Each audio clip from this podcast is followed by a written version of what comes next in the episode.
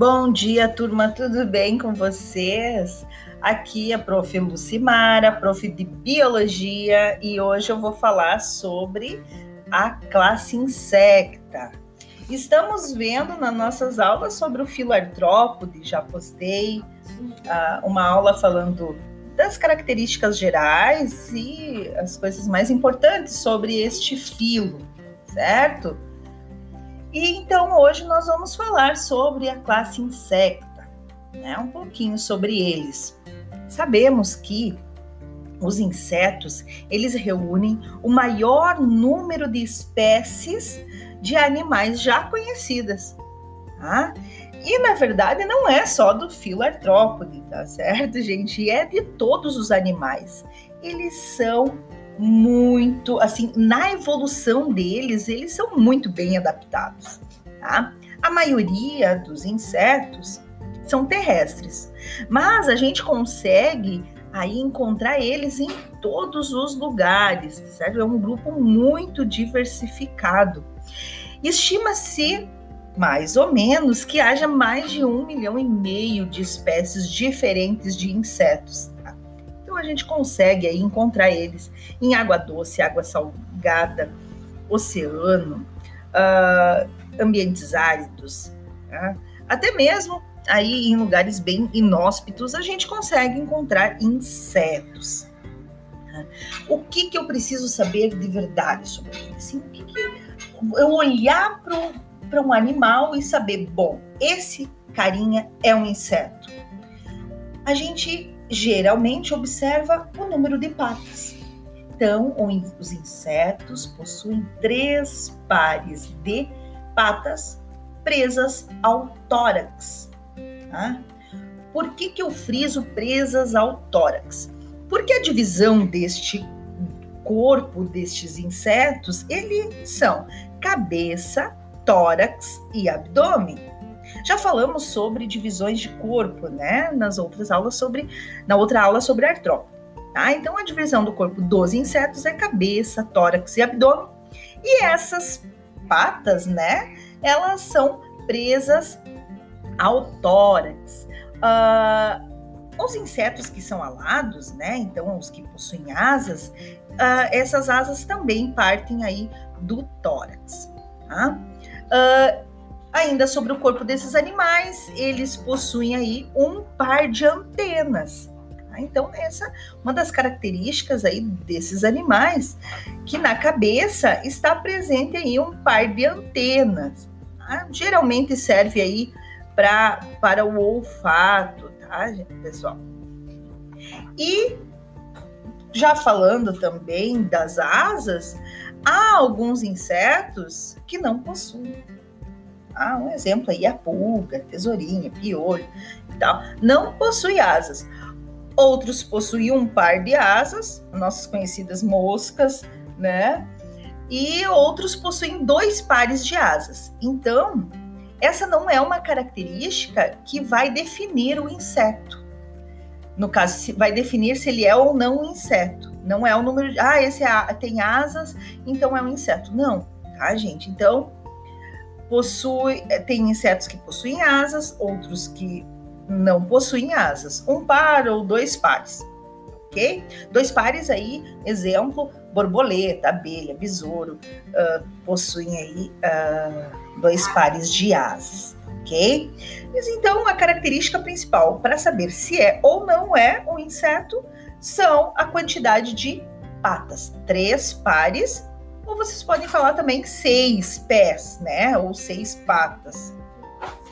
Uh, eles são os únicos invertebrados com a adaptação de voo. Ok, gente? Isso também uh, traz um papel muito importante do ponto de vista ecológico. Eles são responsáveis uh, pela polinização da maioria das, das nossas uh, plantas floríferas, eles são os responsáveis. Tá? Então, ele, é, eles são muito importantes ecologicamente falando. Obviamente que temos alguns insetos que podem ser considerados como pragas, né? Danificam uh, plantações. Esses dias atrás vocês ouviram falar, né? Nas nuvens de gafanhotos que estavam vindo, então são insetos aí que são considerados pragas, né? Para trazem prejuízos para a agricultura. Outros têm importância médica, que quando a gente fala em importância médica, nem sempre é pelo lado positivo, né? Alguns são vetores de doenças, por exemplo, né?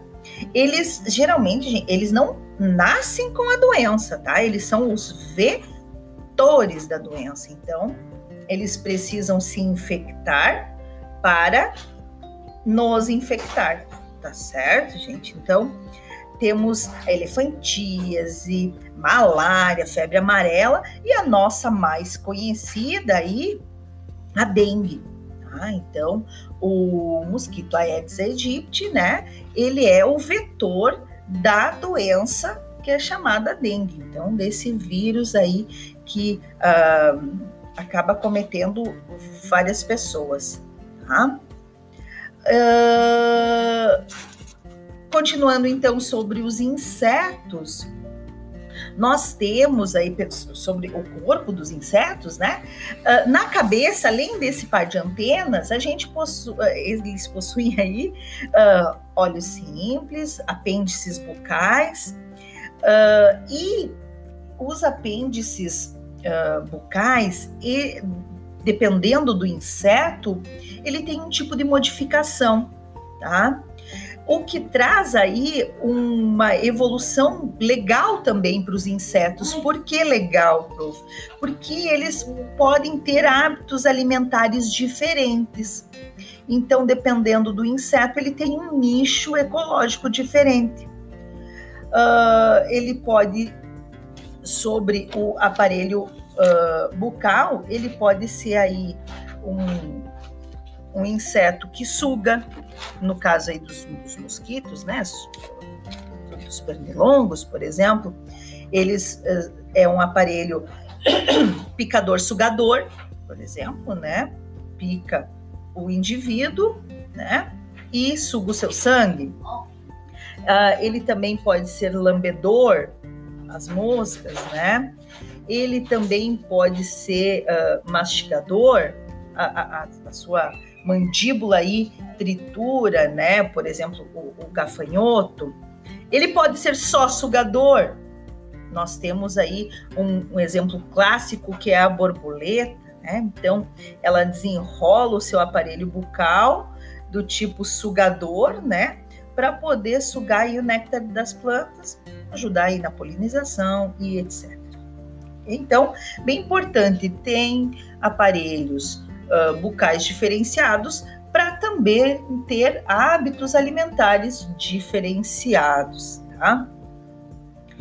Uh, lembrando também que os insetos têm sexos separados, a gente chama aí de uh, dioico, dioicos, né? Existe o macho e existe a fêmea desses insetos, tá? A, a, fecundação deles é interna, diferente de alguns outros animais que têm aí uma fecundação externa, fora do corpo. No caso dos insetos, fecundação interna. Eles são animais ovíparos, já estudamos o que é ovíparos, então animais que botam uh, ovos, né? E apresentam aí alguns tipos de desenvolvimento. Tá? Então, a fecundação é interna, certo? Eles lançam esses ovos uh, no ambiente, tá? E dependendo do tipo do inseto, vai, é um tempo de incubação, ok? Uh, eles possuem aí alguns tipos de desenvolvimentos, como a prof já falou, que no caso são três. Pode ser uh, direto, no caso, como direto, sem metamorfose, indireto, indireto com metamorfose uh, gradual ou incompleta, ou indireto também com uma metamorfose completa. O prof já vai dar um nome bem certinho de todos eles, desses três. Então, quando nós temos um inseto, que ele tem um desenvolvimento direto, a gente já está falando, né? O próprio nome já diz, ele é direto, sem metamorfose. E isso tem um nome, se chama ametábulo, tudo junto. Ametábulo, tá? Uh, metábulo significa uh, mudança, tá, gente? E esse A é um prefixo de negação que significa sem, ok? Então, sem mudança. Como assim sem mudança? Né? Se ele bota o ovo, ele já nasce, vai eclodir esse indivíduo já com o aspecto dos adultos, tá certo? Ele só de tamanho menor, né? Então ele vai fazer diversas mudas ou equidizes, que a gente já falou também, que é a troca do exoesqueleto, até uh, ficar adulto, né? Até crescer aí o seu tamanho, gradualmente aí. Então é um jovem que eclode do ovo e já se torna aí com as características Uh, né, ou semelhantes aí aos adultos. Então, esse é o desenvolvimento direto, sem metamorfose e ametábulo. No caso do desenvolvimento indireto, então o primeiro que a gente vai falar é com uma metamorfose incompleta. Esse também tem um nome, é desenvolvimento hemimetábulo. É com H, tá, gente, que, que fala essa palavrinha aí, escreve essa palavra. Hemimetábulo. M significa meio, tá? Metábulo a gente já falou, é mudança. Então, como o prof está no meio da mudança, como assim? Não. Então vamos lá. Eclode o ovo, né? Sai então o indivíduo do ovo e a gente chama esse primeiro indivíduo de ninfa tá? Ele é aí uh, parecido com o adulto, mas ele não ele não tem asas. Então ele possui algo, alguma coisa diferente do adulto. Ah, então eclode o ovo, sai a ninfa, né? Chamamos de ninfa esse jovem, né? E após algumas mudas ou equidizes também, tá? a gente tem aí um indivíduo adulto, certo? A gente tem aí, ele pode ser chamado de adulto ou imago, tá? Alguns exemplos, barata, é assim, percevejo, é assim, gafanhoto, é assim, então eles nascem uh, um pouquinho diferente dos adultos, sem asas, e após algumas mudas ou equidiz, a gente uh, percebe que ele já adquiriu asas. A partir do momento que eles têm asas, eles já podem ser considerados adultos. O outro tipo de desenvolvimento, o último, mas não menos importante, é o indireto com metamorfose completa. Tem o seu nomezinho também, holometábulo, também com H, holometábulo. Ok, pessoal? Holo significa total, M meio, ali atrás, que a prof falou, olo total. Então, é uma metamorfose completa, né? Total mesmo. Nós temos o ovo, né? Eclode esse ovo, vai eclodir o que? Uma larva, né? Uma larvinha. Alguns chamam até de ruguinha, dependendo do aspecto, né? Mas essa larva, ela é bem, bem, bem, bem diferente do adulto. Concordo? Depois, ela vai se alimentar. Pensem que essa larva vai se alimentar de coisas diferentes dos adultos. Olha que incrível. Ah, então, essa larva vai se alimentar. Cada um, cada inseto tem mesmo com metamorfose completa, tem um desenvolvimento, então, dias diferentes, né?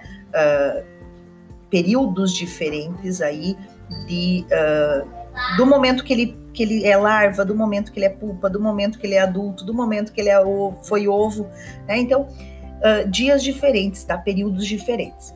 Depois da larva, gente, o próximo estágio é uma pupa, tá? Essa pupa, ela pode ser né? Geralmente há uma formação de um casulo.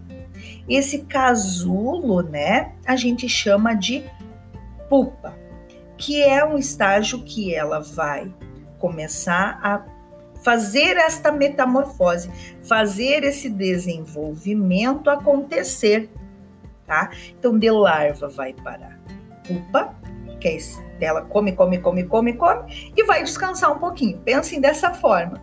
Essa pupa aí vai uh, ficar num lugar de geralmente escolha que não seja muito agressivo para ela, para que ela consiga fazer o seu desenvolvimento de, um, de uma forma satisfatória. E após, né, é, esse crescimento lá dentro desse casulo, vai nascer aí uh, um adulto lindo e maravilhoso, né? Então, há alguns indivíduos que vocês podem relacionar com esse tipo de desenvolvimento. Um exemplo clássico também são as borboletas. Né? Você ali tem o ovo da borboleta, tem a larva da borboleta, que essa larva a gente chama aí de ruga lagarta e assim por diante. Forma o casulinho, no caso a pupa, e ela uh, nasce aí dessa pulpa, ela, ela sofre essa metamorfose e esse casulo libera esse adulto lindo, maravilhoso, que é chamado aí de borboleta, nesse caso do exemplo, né? Mas se a gente for pensar, temos aí outros indivíduos também que uh, têm esse tipo de desenvolvimento. Uh, besouro, as nossas moscas, pernilongos, têm esse tipo de desenvolvimento também, tá, gente? Então, uh, olha só quanta coisa legal, né? Que a gente já aí uh, aprendeu sobre os insetos, tá, gente? Mas eles são de fato muito importantes para o meio ambiente. Alguns trazem benefícios, muitos benefícios, né? Outros trazem alguns malefícios também, ah, gente. Não falei muito sobre ali a, a, as características anatômicas, fisiológicas, perdão, mas pensem, respiração é traqueal, tá? Eles possuem uma digestão completa, certo? A circulação desses indivíduos é tubular, tá bom? Eles não transportam aí uh, sangue, né? Eles têm uma hemolinfa, esse, essa circulação ela é do tipo aberta. No caso da locomoção desses indivíduos, uns voam, outros nadam, outros andam, tá? E uh, a gente tem nesses indivíduos uma excreção por túbulos de Malpighi, ou Malpighi, alguns falam assim também tá? Eles conseguem filtrar essa hemolinfa, não esse sangue, essa hemolinfa, e remover as excretas desses indivíduos, tá ok? Então, uh, isso são algumas coisas sobre os insetos, indivíduos muito importantes para nós, e uh, eu espero que vocês façam as anotações pertinentes escutem de novo esse áudio. Vocês podem escutar caminhando, correndo, fazendo exercício físico, trabalho da casa, né, lavando a louça. Não importa, desde que vocês estudem, ok? Muito obrigada pela atenção. Eu espero que uh, tenha sido satisfatório para vocês. Me deixem nos comentários lá do Classroom para aqueles que são meus alunos lá do Classroom e para os demais, uh, um, um bom dia, uma boa noite, uma boa tarde para todos. Essa foi a professora Lucimara falando sobre os insetos. Um beijo grande e até a próxima.